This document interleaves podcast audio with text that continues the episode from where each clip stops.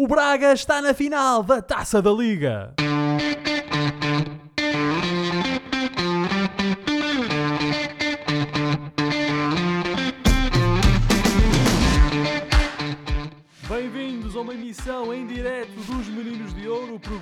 Quem gosta de bola e que está disponível todas as terças-feiras no Spotify, Apple Podcasts, Google Podcasts e em todas as outras plataformas onde se pode ouvir e descarregar podcasts. E estamos também aqui na Rádio Barcelos às terças-feiras, às 22 horas.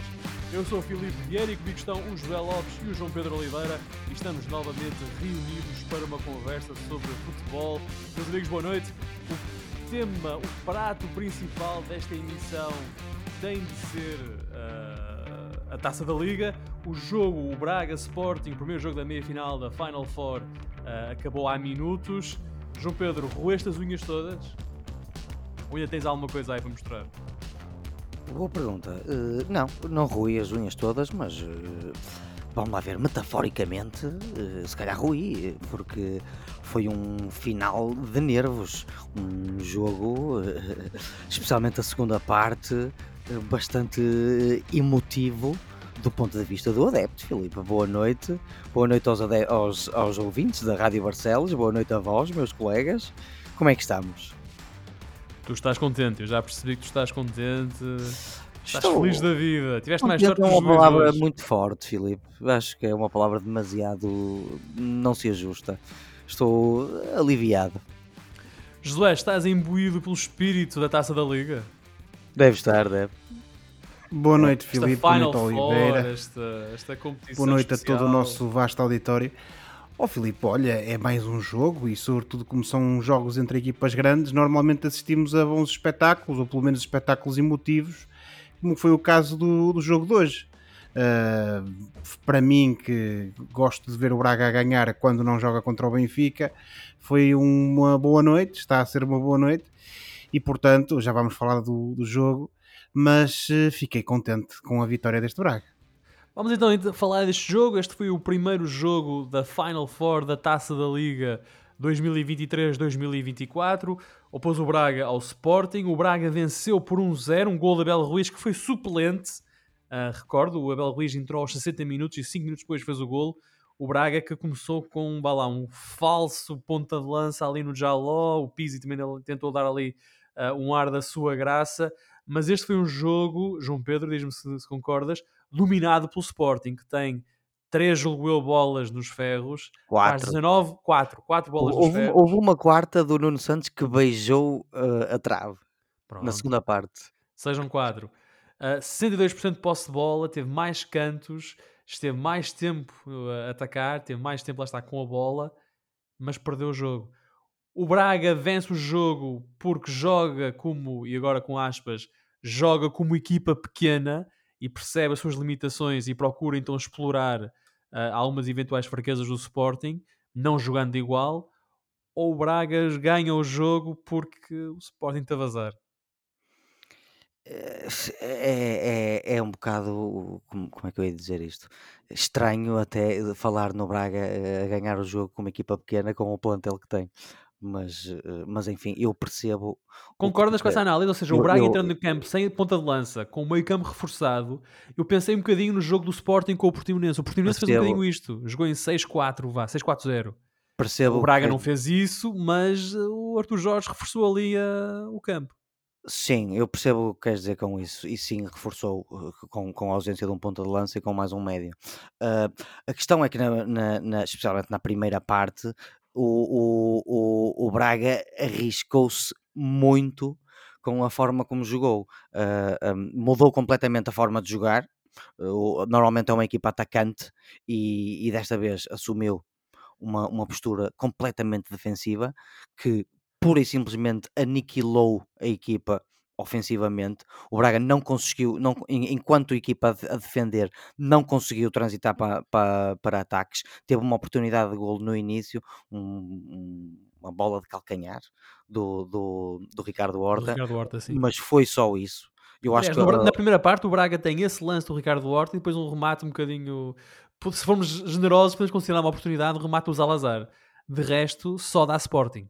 Exatamente, o, o, o- ma- mas só para não quebrar a minha, o, o meu o meu raciocínio. Ai, desculpa. O, o, a, a equipa do Braga, ao jogar da maneira como jogou, com o, o, o Vítor Carvalho a baixar muito para ajudar os defesas a tentar controlar as deambulações do, do, do Guiócares, provocou um buraco muito grande no meio campo e que fez com que a equipa ofensivamente pura e simplesmente não, não existisse.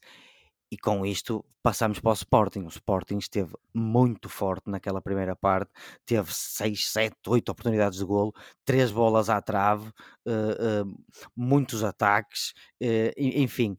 Eu não me lembro da última vez que um Sporting do, do, do Rubén Amorim teve tantas oportunidades de golos e não conseguiu marcar. o Sporting da época passada, não é? Cheio de problemas na finalização. Sim, olha, parecia. Sem conseguir meter a bola lá dentro. O- criou oportunidades, mas não conseguiu fazer golos. O que é certo é que o Sporting juntou-se a um lote muito pequenino de equipas que esta época não conseguiram marcar eh, ao Braga. Mas eh, é o que é. Que- não sei se queres continuar a, a análise do jogo ou se queres passar para, o- para o Josué primeiro, para dinamizar. O que é que tu achas? Ah, achas que é preciso dinamizar neste momento? Não, eu, eu posso 4 minutos de continuar. programa já precisamos de dinâmica. Isto posso- está eu posso complicado. Eu posso Só ao fim de continuar 4 a- eu minutos já não consegues, continuar já não aguentas a conversa. Isto é Não, difícil. não, eu aguento, eu posso continuar a falar. Olha, o- posso começar ou, ou continuar já com uma frase de chavão que é um jogo de partes distintas.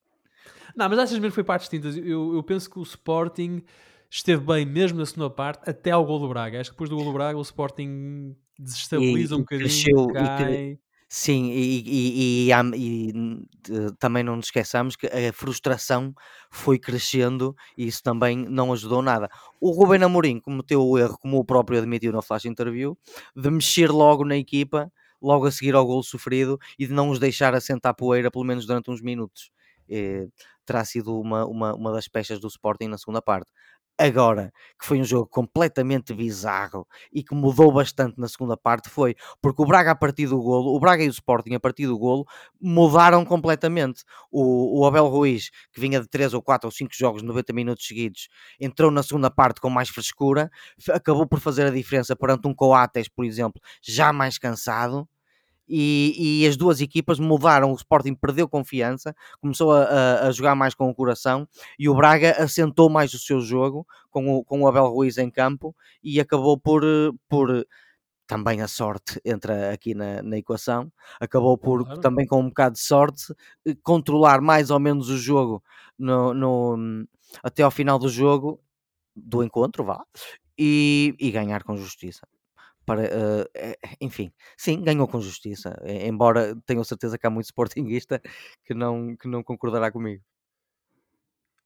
Josué, tu não és sportinguista, mas concordas? A vitória do Braga foi com justiça? Quem, mar... Quem ganha o jogo porque marca mais um gol que o adversário é sempre um justo vencedor. Porque já sabemos que no futebol hum, não existe justiça. Eh, agora que o Braga teve Ahm, muita, muita sorte, especialmente na agora- primeira parte teve. Eu acho que o Braga é sobretudo. Há uma coisa que podemos e que devemos eh, dizer em abono da equipa bracarense: eh, é que o Braga soube sofrer. Ba- numa- às vezes pior, outras vezes melhor, mas soube sofrer. E foi essa capacidade de sofrimento e de resistência que, a meu ver, acabam por justificar um pouco ah, ah, esta vitória, porque ah, eu nisso tenho que concordar contigo, Filipe. Até ao golo do, do, do Braga, hum, o Braga não existiu. Tivemos uma abordagem do, do, do treinador bracarense, braguista, eh, em que claramente se percebe o que é que ele quer fazer. Eh, Ele sabe que o Sporting à partida vai ser uma equipa com mais posse, uma equipa que vai andar mais a rondar a, a área do Braga, e o que ele quer é apostar sobretudo no contra-ataque. O problema é que o Braga, mesmo quando ia tendo alguma oportunidade para tentar jogar em contra-ataque, nem isso conseguia.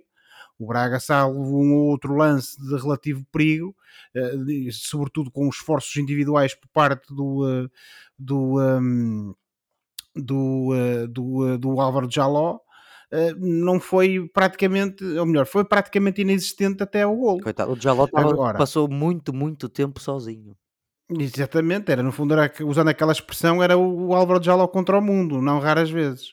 Agora o Braga naturalmente tem jogadores de qualidade e eh, é desta vez conseguiu fazer, às vezes um pouco às três pancadas, aquilo que, como o Oliveira ah, ah, notou, aquilo que não conseguiu fazer noutros, noutros jogos, que foi defender. E aqui tivemos aquilo que eu, para o qual eu avisava aqui há, penso que há dois ou três programas, que é precisamente para aqueles momentos em que o Sporting não, ou não contaria com os Jóqueres, ou então conta com os Jóqueres que hoje não estavam em dia sim. Um, naturalmente que o sueco também teve os seus, os seus, o seu desperdício, mas não apareceu. E quando o Jóqueres não aparece, este Sporting um, também costuma não aparecer. Muito por força e, de uma uh, boa exibição do Fonte acrescentaria eu. Sim, exatamente, é o que eu disse, é aquela, aquela solidez defensiva que o Braga não nos tem habituado, mas que hoje apareceu. E depois, nisso, Filipe, acho que tens toda a razão, quando disseste há pouco que este parecia o Sporting da época passada, porque de facto são os mesmos protagonistas. Uh, muito, muita pressão em cima do adversário, bola a circular, tentativas de, de naturalmente chegar ao golo, mas uh, tudo muito inconsequente. E, claro está, naturalmente aqui uh, tenho que concordar com o Oliveira, o Braga foi claramente bafejado pela sorte, porque a quantidade de, de lances de golo iminente que foram desperdiçadas pelo Sporting, uh, o, o, Braga não pode, não, só, ou melhor, só tem que agradecer mesmo à, à, à deusa da fortuna porque uh, acabou por conseguir esticar uh, o, o, nulo até ao momento em que apareceu aquele gol do Abel Ruiz, se calhar numa das primeiras jogadas de contra-ataque com pés em cabeça da parte do Braga, e eh, então a partir daí naturalmente foi continuar a sofrer e esperar que o Sporting continuasse neste registro como continuou do desperdício. So, um, sofrer, mas uh, a própria equipa melhorou. Uh, sim, Oliveira, sem dúvida. Melhorou com isso. Como, como tu, como tu referiste há pouco, como tu referiste há pouco, o Braga ficou melhor. Aquilo acabou por ser um, servir o golo serviu naturalmente tónico para a equipa bracarense, ao passo que para o Sporting, uh, independentemente dessas decisões do, do Amorim serem melhores ou piores, como o próprio também referiu, o certo é que o Sporting acusou bastante. E isto é normal, porque quando uma equipa uh, está ali tanto tempo em cima do adversário, começa a ver a bola não entrar, começa a entrar, a ficar já num estado de alguma inquietação e depois, acaba, e depois acaba por sofrer um golo contra uma equipa que por acaso hoje estava a defender bem quando não é o, o, o costume, digamos assim, é claro que isto trabalha na cabeça dos jogadores e não ajuda que nos momentos imediatamente a seguir tenha continuado essa toada de desperdício por parte do Sporting.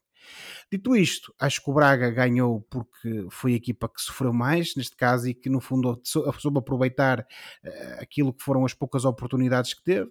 O Sporting só se pode queixar de si próprio, do desperdício que foi, que foi produzindo, e fica aqui de facto o alerta Uh, que para, para aquela realidade que eu já referi há uns programas, como notei há pouco, que é eh, o que é que é este Sporting no dia ou nos dias em que não há vitórias Jócaras. E hoje foi um deles e notou-se. Hum. E, e, vamos falar mais do Sporting, porque eu também tenho interesse em ouvir mais essa questão do, do Jócaras. Mas, João Pedro, vou-te pedir o teu exercício favorito, que é uh, colocar-te na cabeça do Arthur Jorge. É uma coisa que tu gostas muito de fazer. Pois, gostas muito de pensar no Arthur, no Arthur Jorge, pensar como o Arthur Jorge ou, ou, tentar perceber como é que o Arthur Jorge pensa. Qual foi a ideia de deixar o Abel Ruiz no banco? O Braga está sem o Banza, o Banza está na CAN, Abel Ruiz é o único ponta de lança do plantel, o Braga chega a uma meia final da Taça da Liga e o treinador coloca o único ponta de lança que tem no, no plantel no banco de suplentes, jogando com, vamos ser simpáticos, uma frente móvel um, no arranque do jogo. Não dá grandes resultados, o Abel Ruiz entra e a verdade é que 5 minutos depois faz um gol no que é que o Arthur Jorge estava a pensar. E achas que esta foi uma jogada de mestre, ou seja, ele ganha um jogo fazendo isto, ou tem muita sorte? Pá, isto vai ser um, um, exercício mesmo de pura especulação. É para isso que estamos aqui, é para isso que os nossos ouvintes seguem uh, este programa, uh, é para ouvir as nossas especulações. Uh, a sensação que, com que eu fico é que o Abel Ruiz já vinha de uma série de jogos a jogar a titular eh, os 90 minutos, jogos inclusive contra jogos difíceis contra o, contra o Benfica e contra o Porto. E uh, se adicionares a isso o, o facto de que o Braga foi uma equipa que geralmente nos últimos jogos que perdeu uh, teve uma postura, ou tentou ter uma postura diferente, no sentido em que tentou jogar o jogo pelo jogo e, e, e ganhar jogos, e, e, não conseguiu, porque basicamente teve um empate e duas, derrotas seguidas neste, neste período. Eu acho que o Artur Jorge deve ter pensado, ok, então agora vou mudar completamente o paradigma para o jogo com o, para a meia final com o Sporting e ter uma postura completamente defensiva e de contra-ataque. E depois na segunda parte entra o Abel Ruiz com alguma frescura e resolvemos o encontro. De facto, correu tudo Foi bem. o que aconteceu. A questão é que temos que adicionar o elemento da sorte. Eu repito, o Braga teve muita sorte nos, nos, no, no, na primeira parte, porque podia ter sofrido 4, 5, 6 golos que, que, não sofreu, por, ora por azar dos avançados, ora por um, um, um dia sim, um belo dia sim, do, do Mateus, o guarda-redes do Braga. Lá está, e não foi o Hornacek desta vez, foi o Mateus que jogou. Esta vez só, foi para o vol- Mateus que jogou. só para voltar à nossa conversa anterior de que em jogos grandes não se mexe na baliza. Ah, Mas, Mas, ah, sempre, sempre que puderes mandar as tuas tacadas, não deixes de Claro. fazer. Pronto, é para isso que eu estou aqui também. Quer dizer, então eu por essa resposta e, e falando tu como na qualidade de adepto do Braga, vês aí alguma sorte ah, nessa, no, que- aconteceu. Quer dizer, o Braga poderia perfeitamente ter ido para o intervalo a para 3-0. P- Ou mais. Ou, Ou mais, sim, mas estou a falar só nas bolas que foram o, opostas. o Sporting acaba o jogo com, não sei, 10, 11, 12 oportunidades claras de golo. Quatro Remates bolas. foram 19. Ah, e agora, se quiseres oportunidades claras, sim, eu vejo pelo menos uma dezena, sim. Ah, ah, aliás, eu, eu até estive a pensar um bocado melhor naquilo que, que tu disseste enquanto vocês falavam, em que parecia o Sporting da época passada. Eu até acho isso injusto. Ah, eu, eu, eu percebo que eventualmente o, o, o Guiócares também tenha tido algumas dificuldades, se calhar em especial até na segunda parte, mas pelo menos o Guiócares nunca desistiu de lutar. E o próprio, a própria equipa do Sporting eh, esteve sempre em cima do jogo, fora os últimos 20 minutos. Eh, eh, em, em volume de oportunidades de golo, é claramente melhor quando comparado com a época passada. Na época passada, o Sporting não tinha tantas oportunidades de golo. Eh, mas sim, eh, eh, o, o, Arthur Jorge acabou por ser bafejado com alguma sorte neste jogo.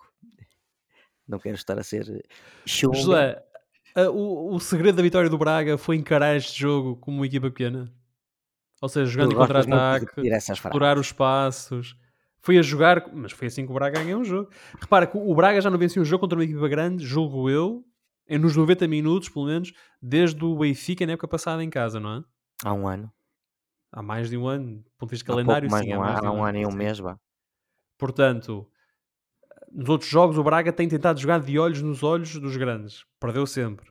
Às vezes até copiosamente. E, acrescent- e ou sublinhamos a palavra tentado, porque eh, entre esses jogos houve jogos em que o Braga pura e simplesmente não existiu, como contra o Benfica na luz na, na segunda volta na época passada e como, por exemplo, contra o Porto na final da taça. O Braga pura e simplesmente não existiu. Não passou da tentativa sequer. Pronto, Josué, tendo isso em conta, o Arthur Jorge terá pensado nisso e visto o, o filme dos últimos jogos e pensou: bem, vou ser diferente desta vez, vou abordar o jogo de maneira diferente, vou ser mais cauteloso na abordagem e vou procurar aqui surpreender o Sporting em contra-ataque. Eu acho que o- as escolhas do, do 11 mostram que ele tentou ser um pouco mais cauteloso. Se calhar a pensar nisto que vocês acabaram de referir, ou seja, até agora correu-me sempre mal, mesmo naqueles jogos em que eu até joguei bem. Portanto, deixa ver se eu consigo aqui primeiro defender e primeiro conseguir estancar aquilo que certamente serão os ímpetos ofensivos de um Sporting que é perigoso e às vezes avassalador no, na- no, no, no caudal ofensivo e depois tentar surpreender no contra-ataque.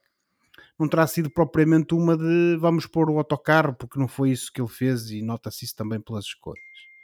Agora, eh, a questão do, por exemplo, do Jaló ser ele lá na frente e não termos o Abel Ruiz, se calhar também tem a ver com outra coisa. Ah, o Arthur Jorge pensou bem, eh, o Abel Ruiz está num momento de forma desastroso. Este certamente que poderá ser um daqueles jogos em que ele até pode aparecer, como apareceu vindo do banco e ser o herói da equipa e marcar um golo, como pode ser um daqueles jogos em que eu vou atirá-lo aos, aos leões nomeadamente aos três bons centrais que o Sporting tem, e uh, ele não vai fazer rigorosamente nada e portanto eu pura e simplesmente não vou ganhar nada, pelo contrário, em ter o, o, uh, o Abel Ruiz lá na frente. E portanto decidiu se calhar arriscar, aí, aí sim arriscar, colocando um jogador muito mais móvel que é o Jaló, um, e ficar com essa, como referiu há pouco o Oliveira, com o, o Ruiz no banco para uma eventualidade que acabou por vir a suceder. Um, dito isto, acho que se calhar a escolha não terá sido de pôr o Ruiz no banco não terá sido tão estratégica como nós possamos estar aqui a pintar terá sido também uma inevitabilidade no sentido de, de, ele ter algumas certezas de que jogava alguém lá na frente que incomodaria efetivamente a defesa do Sporting um, e aí sim, já numa vertente mais estratégica, uh, essa abordagem do, do Arthur Jorge um pouco mais cautelosa contra uma equipa do Sporting que ele sabe que ataca sempre com bastante intensidade e com muita gente lá na frente. Nós no último programa, por exemplo, estávamos a dizer que o Pizzi se calhar tinha que jogar mais, uh, estávamos a dizer que se calhar o João Moutinho estava cansado, e é de facto o João Moutinho hoje joga, mas também tem mais ajuda lá no meio campo porque nós também sabemos que o Pizzi é um jogador que trabalha muito no meio campo e que ajuda não só a defender, mas como também depois naquilo que são as transições na construção do jogo. portanto, parece-me a mim que se calhar o Arthur Jorge, ainda que possa ganhar esse rótulo de que fez uma abordagem de equipa pequena, acho que hum, isto, obviamente, partindo do princípio que nada daquilo que eu acabo de dizer foi mero acaso da parte do treinador do Braga, não é?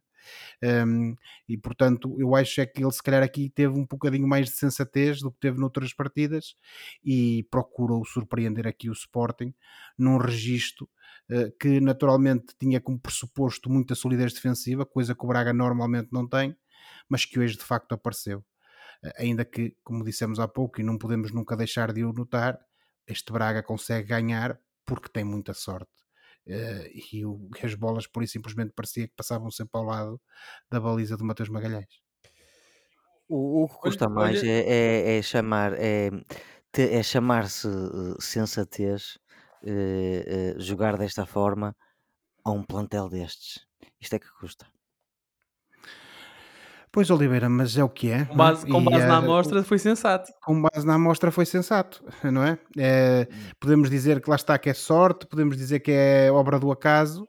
Agora, uma coisa é certa, uh, o Arthur Jorge, a meu ver, aqui com este resultado, e naturalmente que ele também vai puxar assim os galões desta escolha e, de, e vai tentar pintar isto como um, momento de brilhantismo da parte dele, e o certo é que a decisão foi dele e acabou por resultar mas acaba por, no fundo, uh, ganhar aqui alguns créditos para quem se dizia estar um pouco tremido no, no Banco do Braga depois destes últimos resultados uh, que o Braga teve na, nas passadas semanas. É, ele, ele um dia mais tarde poderá escrever um livro chamado A Sensatez de Pôr um Plantel de Luxo a Jogar com uma Equipa Pequena.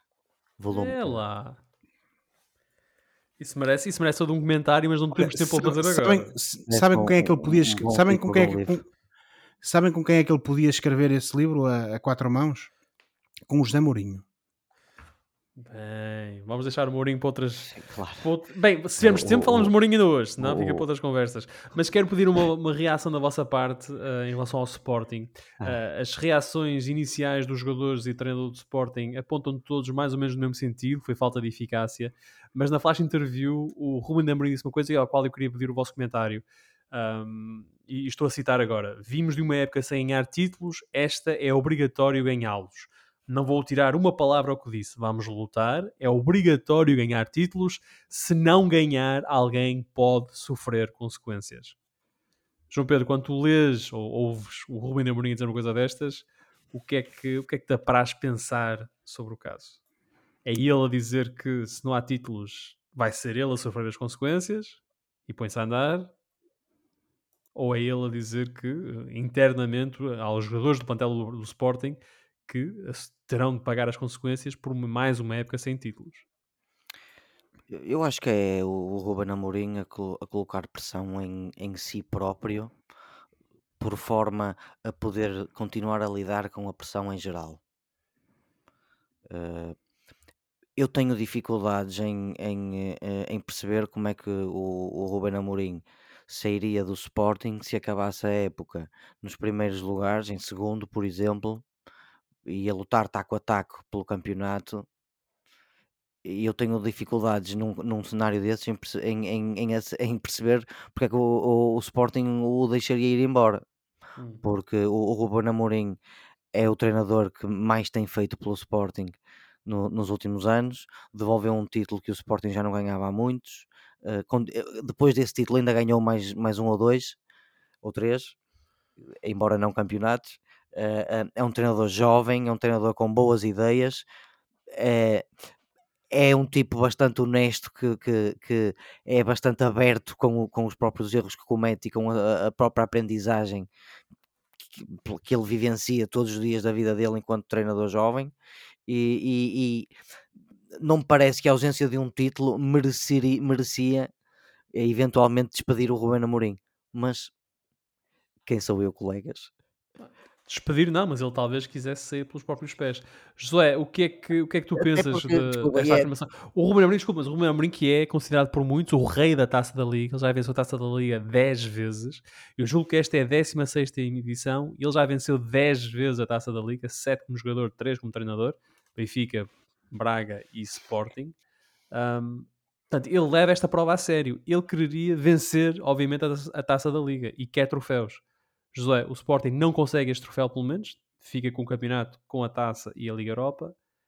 Um, o que é que ilação é que tu tiras das palavras do Rumi Amorim sobre estas consequências para uma eventual época sem títulos? Acho que é uma mensagem para o, para o plantel para ele, digamos assim, porque é óbvio, porque a pessoa de quem ele fala aí é ele próprio, ele está quase que a falar na terceira pessoa, não é? Um, porque não podia ser, porque nós já sabemos que isto do futebol, a corda parte sempre pela parte mais fraca. A parte mais fraca é do treinador, não se despedem plantéis.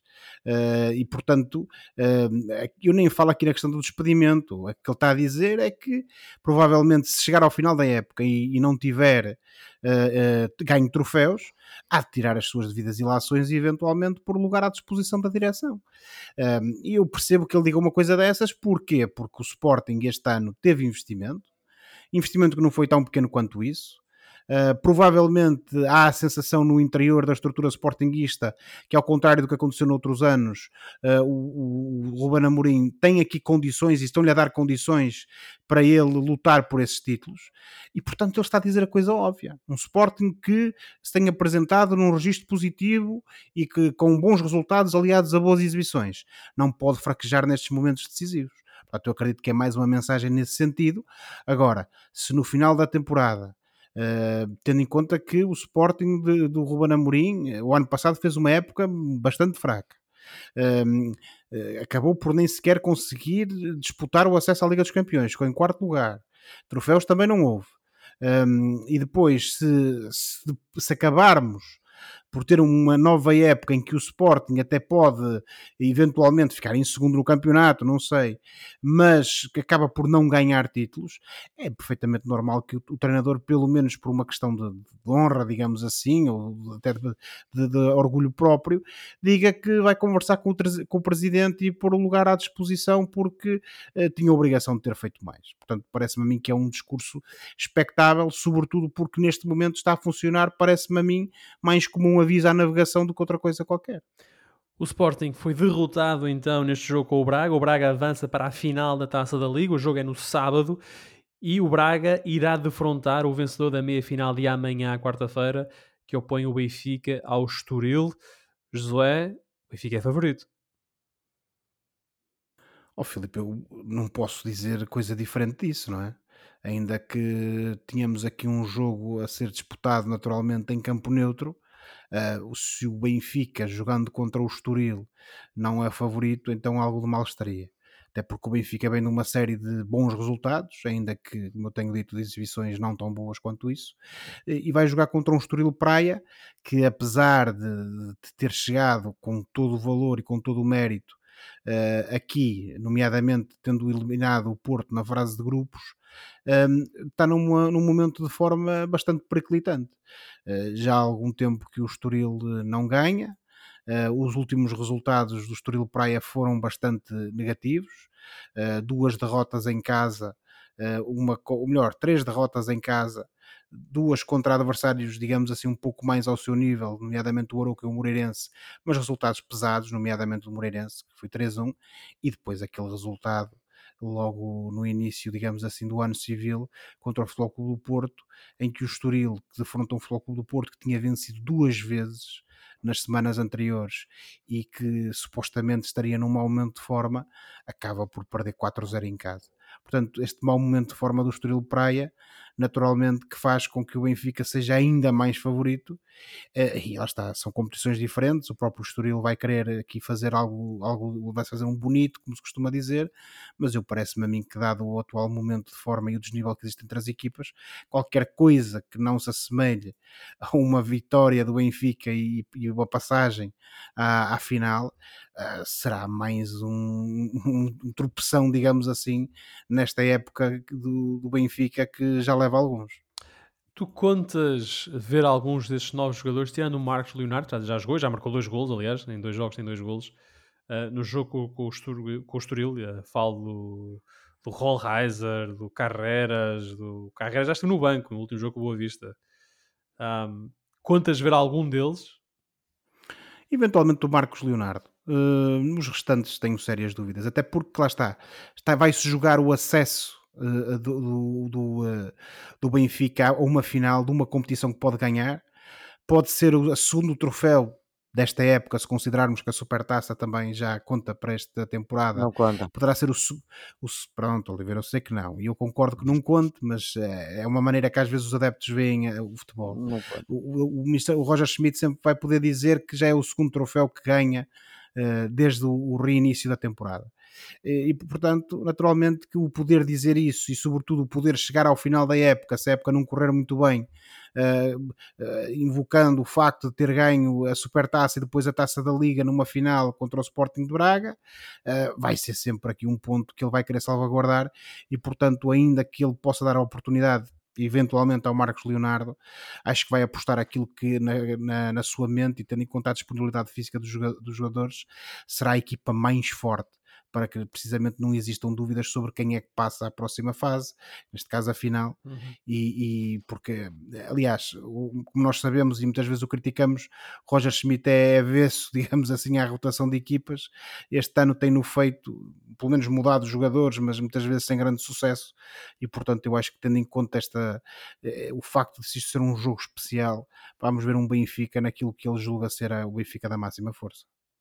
Sim, ele também disse que é preciso ser inteligente na forma como se colocam estes novos jogadores em campo. O Marcos Leonardo tem jogado há uns minutos e, como eu disse, já marcou dois golos uh, nesses minutos que tem, que tem aproveitado. João Pedro, uh, não te pergunto assim tanto diretamente se o Benfica é favorito, mas se, agora estando o Braga na final, se contas ver o Benfica do outro lado. Ok, revestiste a coisa de outra forma. Gostaste? Eh, faz-me lembrar uma expressão, mas que não posso dizer na, na, na, na rádio. Hum. Uh, eu estou à espera de ver o Benfica, embora isto é uma meia final, as equipas mais pequenas também sabem que não têm nada a perder. Perdão.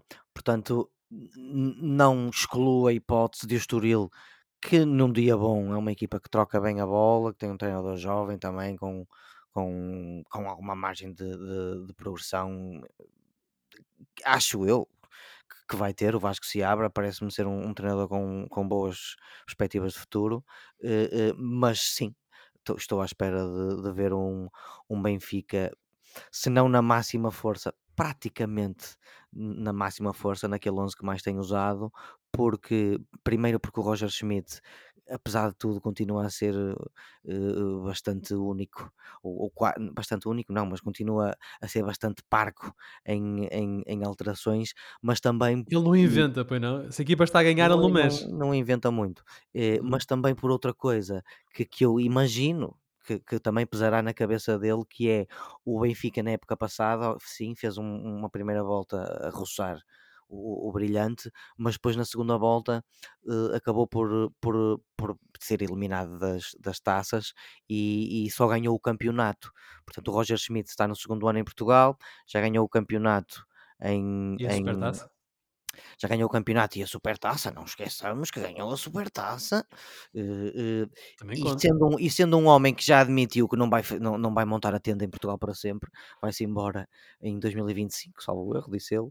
Eu imagino que ele queira acrescentar taças uh, em, em, Portugal ao seu, ao seu currículo. Por isso, isto é, isto é mais um, um, um elemento na, na, cabeça do, do treinador do Benfica, imagino eu, a motivá-lo mais facilmente para apresentar um 11 de acordo com o, o, o 11, aquele que tem sido o mais utilizado, para não, não correr riscos e chegar à final com o Braga. E pedindo pela segunda vez para, para pensares como o Arthur Jorge, se essa final for com o, com o Benfica, é este tipo de Braga, ou seja, um Braga sem ponta de lança a jogar em contra-ataque que vai abordar essa final? Eu imagino que sim, eu imagino. O Arthur Jorge é, é, é, é um bocado disto. O, Arthur Jorge eh, parece que é um, um, um homem que, que descobre a pólvora de vez em quando, e quando a descobre, é isto, é esta a solução. Então, sempre, sempre que acha sempre que encontrou uma solução, eh, o, tenta usá-la ad eternum. Ou seja, quando descobriu que o Mourinho era um excelente jogador de futebol, o Moutinho, perdão, era um excelente jogador de futebol, o Moutinho nunca mais saiu, mas não demorou um bocadinho a perceber. Uh, eu acho que o Arthur Jorge mais provável é olhar para o jogo de Sporting e dizer vou fazer igual. E se fizer igual e se apanhar o Benfica, veremos, vamos ver no sábado, dia 27. Ou seja, a meia-final Benfica-Estoril é amanhã, às 19h45, e a final é no dia 27, também às 19h45. O Braga já lá está. Resta saber se irá encontrar o Benfica ou o Estoril. Essa meia-final é amanhã em Leiria, às 19h45. Avançando no programa, vamos falar do Porto. Sou candidato à presidência do Porto. Foi assim que André Vilas Boas se apresentou aos associados do Futebol Porto na semana passada. Vilas Boas, que treinou o Porto na época 2010-2011, tem conquistado um campeonato, uma taça, uma super taça, estás a ver como elas contam, e uma Liga Europa, será o principal adversário de Pinto da Costa, caso este se recandidate, ele que ocupa a cadeira presidencial desde 1982. Vilas Boas será mesmo o mais forte adversário que Pinto Costa conheceu em mais de 40 anos de liderança do clube. A difícil situação financeira do Porto foi uma das razões apresentadas por André Vilas Boas para avançar com a candidatura. José, qual é a leitura que tu fazes deste anúncio, bem como a forma como o mesmo foi acolhido entre, vá lá, a comunidade azul e branca, da qual nenhum de nós faz parte, diga-se na verdade? Sim, eu acho que o, o, anúncio também já é muito que era esperado. Uh, o Vilas Boas já há muitos anos, e não é de agora, ainda enquanto ele era treinador de futebol, uh, atividade que até ver está mais do que em pausa, não é? tendo em conta esta sua candidatura à direção do Porto, um, ele sempre deu a sensação de que quase que tinha uma espécie de um, de um, de um dever de pelo menos um dia se candidatar a presidente do Futebol Clube do Porto. Aquilo que ninguém esperava, naturalmente, é que o fizesse, provavelmente, eh, conta uh, Jorge Nuno Pinto da Costa, o eterno presidente do, do, da equipa portista. Agora, o Porto uh, atravessa um momento de alguma instabilidade interna, uh, com questões e com muitas questões e muitas dúvidas e muita névoa, digamos assim, um, acabar, acabar por, por perturbar uh, aquilo que é a vida interna do clube, nomeadamente a parte financeira. E essa foi uma das questões que o Vilas Boas, na apresentação da sua candidatura, uh, mais abordou. E naturalmente que depois há a questão desportiva. O Futebol Clube do Porto não ganhou o campeonato na época passada, um, naturalmente que está na Liga dos Campeões e, e tem feito uma boa época na Liga dos Campeões até agora. Um, neste momento está em terceiro lugar do campeonato e numa fase que tudo indica que parece ser ascendente em termos exibicionais e está naturalmente, continua a estar na, na luta pelo título e portanto hum, costuma-se dizer que no momento das eleições se calhar conta mais a parte desportiva do que propriamente aquela parte financeira ao qual uh, Vilas Boas muito se agarrou. Um, aquilo que significaria Vilas Boas e se calhar por isso é que ele tem tanto, ou, ou aparenta ter tanto apoio da massa adepta do Futebol do Porto, é precisamente uma lufada de ar fresco, uma mudança de, do paradigma da gestão do clube, uh, uma alteração completa daquilo que é a cúpula diretiva uh, que está no, à frente do Futebol Clube do Porto há décadas e portanto eu acredito que é precisamente por essa mudança que ele aparenta ter tantos apoios. Agora, uh, há aqui uma coisa que, que não podemos naturalmente deixar de mencionar. É que tudo indica que, apesar de uma espécie de um tabu, tudo indica que Jorge Nuno Pinto da Costa vai se recandidatar à presidência. Uh, é o presidente mais titulado da história do futebol. Uh, tem naturalmente um percurso Uh, no Futebol Clube do Porto que todos os sócios uh, uh, louvam, como não podia deixar de ser, e que respeitam e relativamente ao qual têm uma grande dívida de gratidão. Uh, o próprio Vilas Boas falou disso. Uh, agora, o interessante vai ser precisamente saber se os, os, os, sócios do Porto vão votar tendo em mente essa mudança ou vão votar tendo em mente este continuar de, do registro de Jorge Nuno Pinto da Costa um, ehm, e do continuar desta forma, digamos assim, de estar no futebol. Eu, muito sinceramente, acho que apesar das eleições serem bastante concorridas, e isso claramente vai ser o caso, acho que no final uh, provavelmente vamos assistir a um, a um caso de que uh, baralhou-se para ficar tudo na mesma. João Pedro, vai-se baralhar para ficar tudo na mesma? É bem possível, não é? é, é 42 Dois. anos? 42 anos no mesmo sítio e ainda por cima com tanto sucesso e, e com um séquito de, de, de admiradores e seguidores tão grande, é difícil de. É, é, é, é como tentar arrancar uma árvore, um carvalho forte das suas raízes para fora. Eh, não sei, já estou a devagar. Uh, eu também acho, também uh, tendo uh, a, querer um bocado como o Josué, que enquanto o, o, o Jorge Nuno Pinto da Costa for vivo e quiser, vai continuar a ser o presidente do Porto. Agora que esta candidatura, esta, esta, esta existe, de repente existência do, do, do, do Vilas Boas enquanto candidato do Futebol do Porto veio abanar bastante as fundações do clube, veio. Eu, eu, eu diria que o, o André Vilas Boas não é uma questão de se, é uma questão de quando. Parece-me ah, tu achas que se ele, se ele for e perder desta vez, imaginemos para o Pinta Costa, que ele volta a tentar? Eu acredito, a menos, a menos que tudo, que tu, tudo aquilo que nós temos lido, visto, ouvido nos últimos anos do, do, do, do André Vilas Boas, seja tudo. Eh, como é que eu ia dizer? Uh, uh, uh, não posso dizer tesão de mijo, não é? mas já o disse. Mas já disseste. Ou, ou, ou, ou, se não é isso, ou, ou basófia. Eu acho que não me parece. O, além de que o Vilas Boas é um, é um portista quase, é enfim, de nascença. É, é, sempre foi portista. Tem um, tem um passado grande que começou no prédio dele com o Bobby Robson e, e, e, e, não culmina, mas, mas encontra-se agora num ponto em que ele é candidato ao Porto, tendo pelo meio passado pelo, pelo clube como treinador e ter ganho um título nacional e um título internacional. Eh, eh, eh, isto parece uma, uma, uma história com um destino traçado. Ele questão... até diz que tem antepassados ligados à fundação do Futebol Clube do Porto. Eu nem ficava surpreendido com isso. Ele diz que sim. Uh, agora, em, enquanto homem, só uma pequena observação, é de facto um, um homem sui generis. O, o, o André Vilas Boas, desde o do, do, do início do seu percurso uh, como treinador, eu recordo que com 21 anos ele era selecionador nacional de uma seleção caribenha. Diretor técnico das ilhas. Acho que não era só era diretor técnico. Era? Uh, sim, das ilhas. Era das Ilhas Caimão? Ou das Ilhas Vanuatu? Não, não era Vanuatu.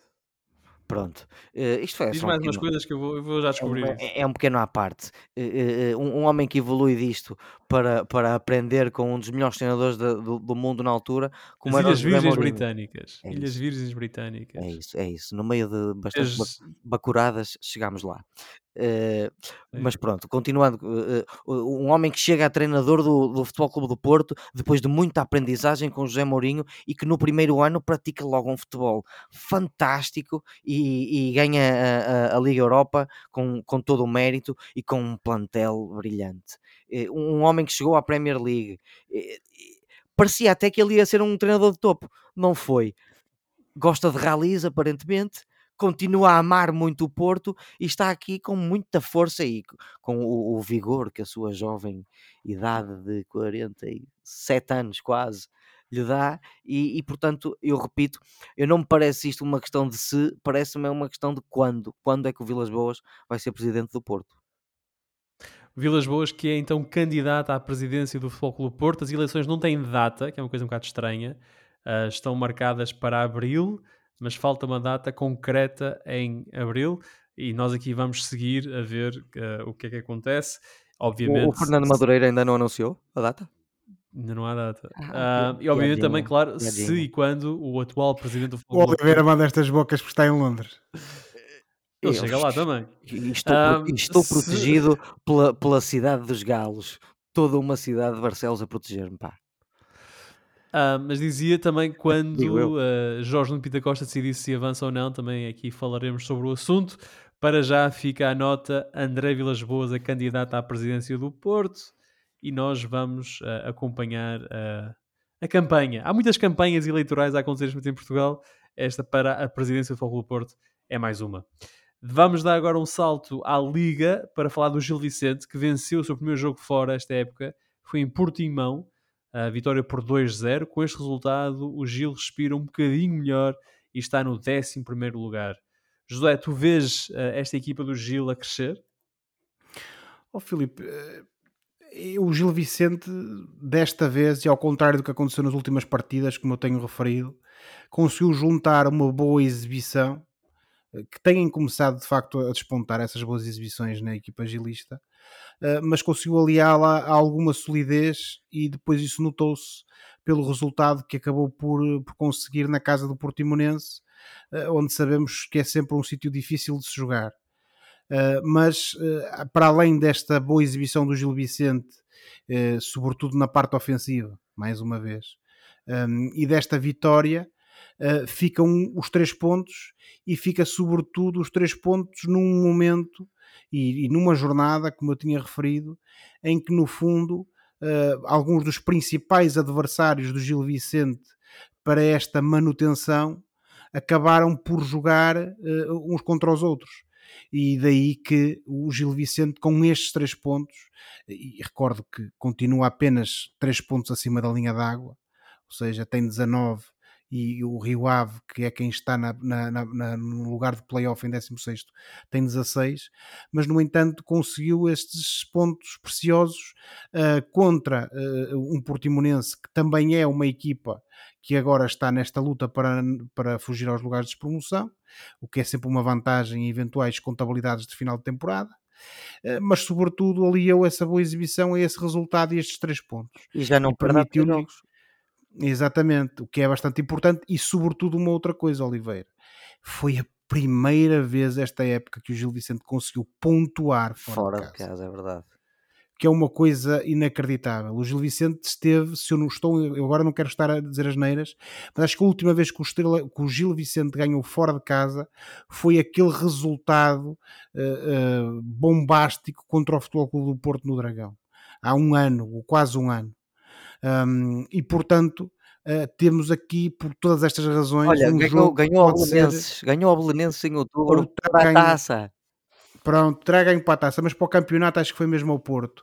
E portanto temos aqui um resultado e um jogo que pode, eventualmente, e esperemos todos que assim seja, marcar um ponto de viragem para esta equipa gilista e, uh, e começarmos a ver aqui o Gil Vicente a amealhar pontos e a subir na tabela. Gil Vicente que, ao contrário do Porto, tem eleições marcadas para o dia 1 de Fevereiro. Há duas listas. uma delas de continuidade, protagonizada por Avelino Dias da Silva, que é irmão de Francisco Dias da Silva, o presidente eh, que cessa funções, eh, e depois temos uma outra lista que é a lista, digamos, da mudança, que é protagonizada, como também já é público, por Hugo Vieira, jogador, jogador gilista, e, por, e, com o apoio também da outra figura do Gil Vicente e da cidade de Barcelos, eh, o ex-jogador também, Carlitos. Uh, veremos o que é que os sócios do Gil Vicente no dia 1 de Fevereiro vão decidir, se vão optar por a continuidade, digamos assim, uh, na, na pessoa de Avelino Dias da Silva, ou se vamos ter aqui um novo elenco diretivo e depois, naturalmente, perceber que, o que é que isso poderá trazer de novo uh, para uh, a equipa agilista que eu tenho que continuar a insistir isto, está num momento muito sensível porque fruto deste equilíbrio que existe no fundo da tabela, praticamente até ao décimo, décimo nono décimo lugar, um, temos aqui neste momento tudo em aberto e, e, até esse décimo lugar, nono, quase todas as equipas, feita que está a primeira volta, estão, estão eh, em, em, situação de eventualmente poder, poderem vir a descer vários lugares e, e terem de lutar pela manutenção. O Gil conseguiu então assim a primeira, os primeiros pontos fora, como o Josué disse, no campeonato. Olhando para o campeonato, o Sporting é líder ao fim de 18 jornadas com 46 pontos, o Benfica é segundo com 45, o Porto é terceiro com 41, o Braga é quarto com 36, os mesmos do Vitória, que é quinto também com 36 pontos. Moreirense é sexto com 29, o Farense é sétimo com 24, o Famalicão no oitavo lugar com 22 pontos, o Ovista é nono com 20, o Arouca décimo com 19, o Gil Vicente décimo primeiro com 19, Casa Pia também tem 19, está no décimo segundo lugar. Estrela da Amadora e Portimonense têm 18 e estão no décimo terceiro e décimo quarto lugar respectivamente.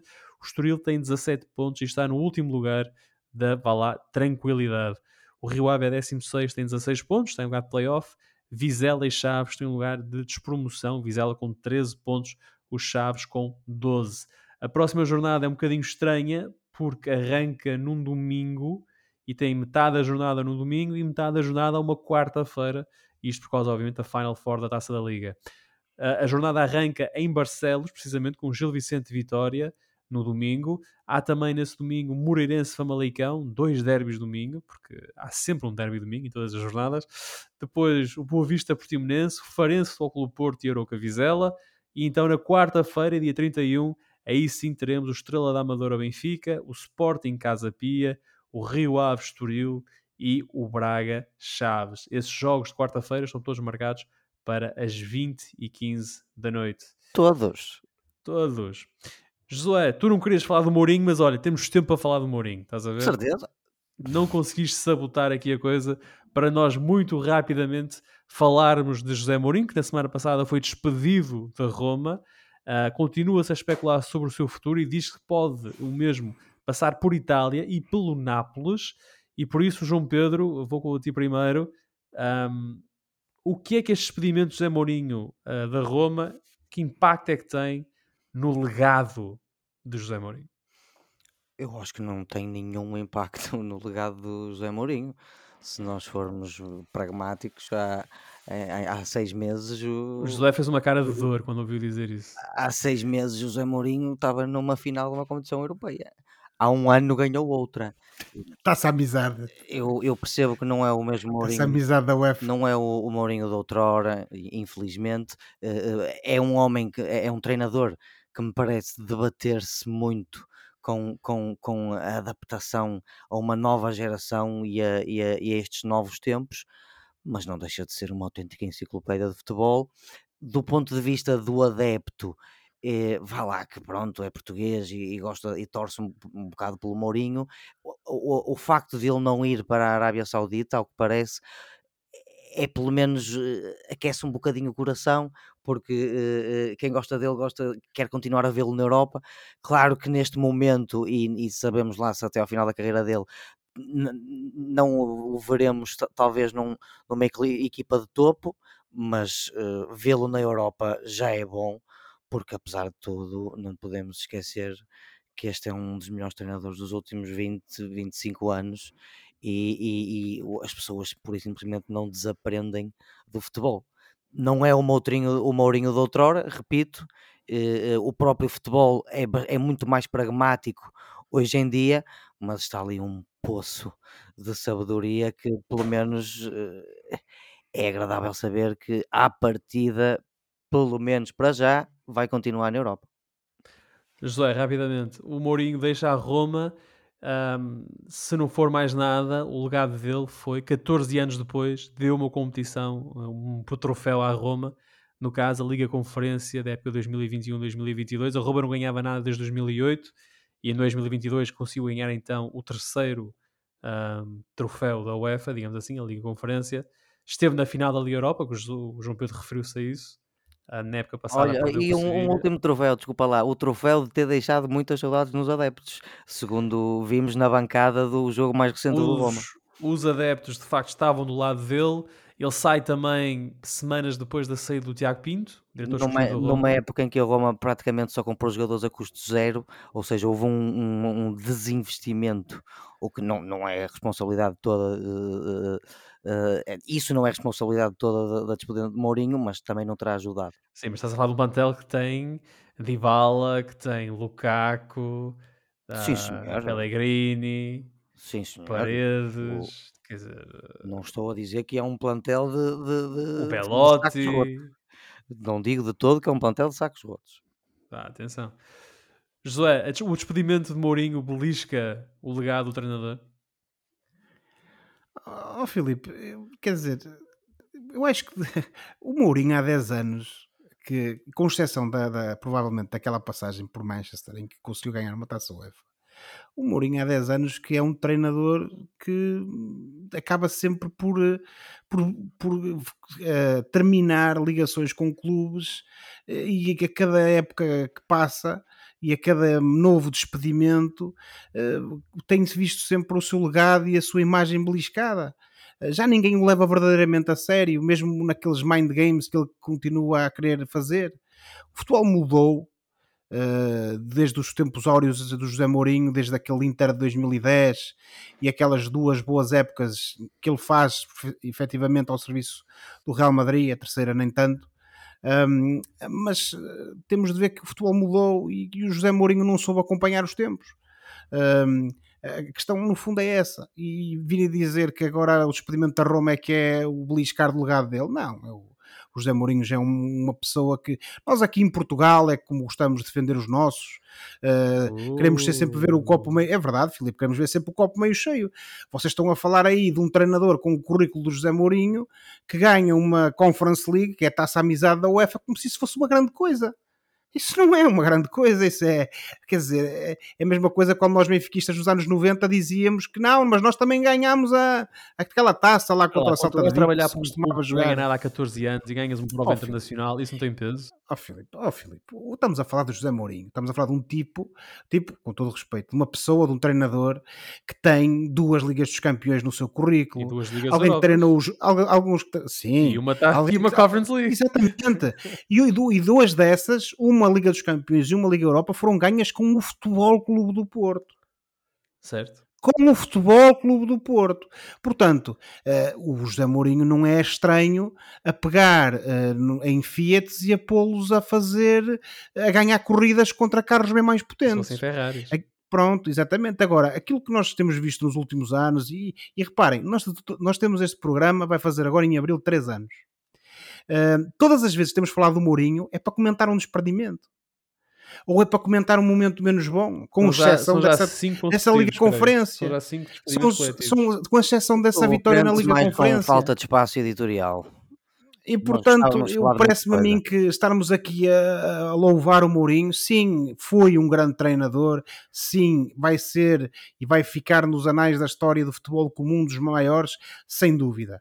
Chegou a um ponto que o seu estilo de, de, de, de gestão quer de homens, quer dentro do campo, uh, passou de moda, digamos assim, ou pelo menos foi ultrapassado por todos os outros e ele não se soube adaptar. Vocês se repararem, ele saiu sempre com quesilhas com jogadores. Aqui não. Uh, com, Na Roma continuou a, se, sim, nem no mas é, isso não é bem assim. Mas no uh, também não. Ele, ele, pronto, culpa, o problema, vocês reparem no seguinte: ele sempre que é despedido, a culpa nunca é dele ou é das direções, ou é de, do Pogba no United, ou é de falta de dinheiro que, para, para os, os plantéis. Ainda agora, vou, ainda agora, vou, ainda, agora fomos falar, ainda agora, ainda agora fomos falar da questão do, do, uh, do, da falta de investimento, mas depois o Filipe lembrou e bem que ele tem craques no plantel. E a é Roma, é sim senhora, pode ter evoluído, mas eles estão lá e não jogam a bola. Bem, eu creio Daí que aquilo que mata, minha... mata o Mourinho nesta época é, foi a falta de evolução. Ou seja, no primeiro ano ele consegue ficar em sexto lugar e ganha a Conference League, no segundo ano volta a ficar em sexto lugar vai à final da Liga Europa e, portanto, a equipa devia estar mais perto da Liga dos Campeões, que eu julgo que era o objetivo realista da Roma, era estar nos quatro primeiros da Itália e está muito longe, está a 20 e tal pontos do Inter, eu, é. Eu, e com isto concluo, Filipe, até para não me estar a repetir, tendo em conta aquilo que já falei das outras vezes que ele foi despedido. Um, o José Mourinho, se quer manter-se relevante no futebol, tem que se reinventar, tem de acompanhar os novos tempos. E estes novos tempos não são de jogadores que, que seguem cegamente aquilo que são os mind games do treinador, uh, não são de, de, de, dirigentes que se envolvem em trocas de, de galhardetes com os treinadores adversários. Uh, a mentalidade é outra, o futebol mudou. Já nem falo de questões táticas, porque isso, quem sou eu para criticar o José Mourinho taticamente, não é? Mas toda a abordagem, toda a abordagem tem de mudar porque o futebol também mudou. E quando um treinador não vê isso, eu dou-vos sempre o exemplo, ainda que o homem naturalmente também tem andado sempre por boas equipas, com uma outra exceção, mas eu dou-vos sempre o exemplo do Carlo Ancelotti, que é um homem que ganha constantemente. Mas eu estava a pensar no Ancelotti hoje. Que, que ganha constantemente. O Ancelotti também dizia que estava acabado, ele estava no Everton.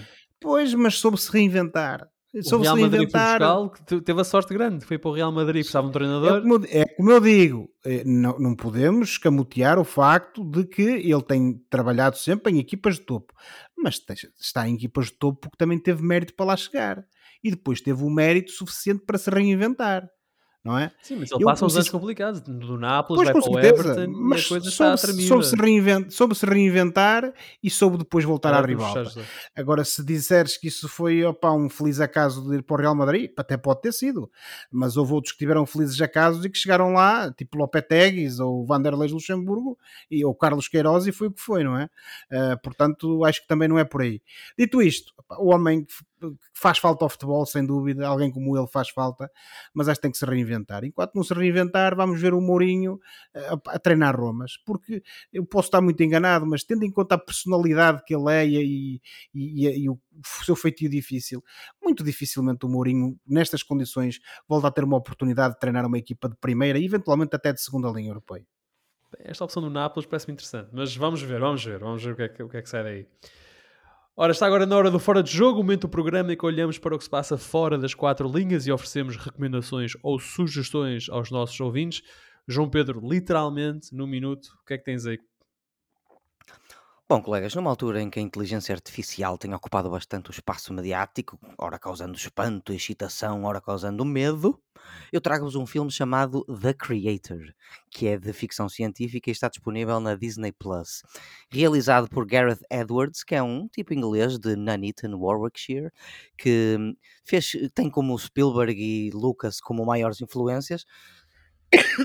Perdão e fez filmes uh, de, neste género, uh, como Monsters, Godzilla e Rogue One, o meu favorito dos Star Wars. Uh, este creator tem como atores o filho do Denzel Washington, o John David Washington, o Ken Watanabe, a Alison Janney, a Gemma Chan e uma interpretação muito boa, mesmo muito boa, de uma menina de nove, nove aninhos chamada Madeline Yuna Voiles. Uh, tendo como pano de fundo uma guerra entre humanos e a inteligência artificial, na forma de robôs, um ex-soldado encontrou uma arma secreta, um robô, com a forma de uma menina. Uh, este é um filme com uma estética, cenários e um ambiente futurista que vai beber muito à, à, estética de Star Wars, embora com um ambiente mais pesado e por vezes até mais soturno, uh, mas é uma trama diferente daquilo que parece quando vemos o trailer. Uh, isto oferece uma perspectiva ou teoria sobre a inteligência artificial e sobre o nosso relacionamento com ela que é bastante interessante. Sinto que este filme vai ser subvalorizado, mas recomendo vivamente porque gostei. E para quem adora sci-fi, é porreiro. O Criador está na Disney Plus. Muito bem, José? Um minuto? Filipe, uh, estreou ainda em 2023, no final de novembro, um, um programa na RTP uh, que passa às segundas-feiras, que é com o Fábio Porchat, uh, que se chama Só Como e Bebo, por acaso trabalho. Foi uma frase que ele disse num outro trabalho que fez para a RTP, Viagem a Portugal, em que ele veio cá replicar numa série de episódios a famosa viagem de, pelo, por, por Portugal de José Saramago. Basicamente, o conceito do programa é uma conversa entre quatro convidados a uma mesa onde degustam uma refeição protagonizada por um chefe famoso, uh, ou melhor, confeccionada por um chefe famoso antes da conversa, e precisamente conversa esta que uh, normalmente junta pessoas anónimas, figuras públicas, pessoas de várias origens, meios, ligações, uh, com diferentes convicções, formas de estar na vida, e sendo que o tema da conversa é precisamente uh, uma palavra em particular. Ehm, o sétimo episódio foi transmitido ontem tinha uma conversa em, em torno da palavra fé, foi essa a conversa de, desse episódio. Houve outras como Viagem, Memória, Morte, a primeira foi Liberdade. Uh, e portanto uh, é um programa que eu recomendo e que passa na RTP às segundas-feiras, sendo que por volta das 11 horas, sendo que o próximo episódio, que será o oitavo, passa precisamente na próxima segunda-feira, dia 29 de janeiro, às 11 horas na RTP1. Naturalmente, todos eles estão disponíveis também nas caixas e na RTP Play. Muito bem. Ora, esta semana eu trago o campeão das nomeações para os Oscars, que foram conhecidas hoje, terça-feira. Os Oscars da Academia de Hollywood. É o Oppenheimer, que eu acho que já falamos dele aqui, mas nunca é demais recordar. Que o Oppenheimer foi dirigido por. realizado por Christopher dirigido? Nolan. Dirigido? Dirigido. Por amor de Deus. Um, por Christopher Nolan. E é uma cinebiografia do físico J. Robert Oppenheimer, que liderou o Project Manhattan o programa que desenvolveu as primeiras bombas atómicas. O elenco do filme é de primeiríssima água, com Killian Murphy como Oppenheimer e depois Emily Blunt, Matt Damon, Robert Downey Jr. e Florence Pugh compõem o resto do elenco.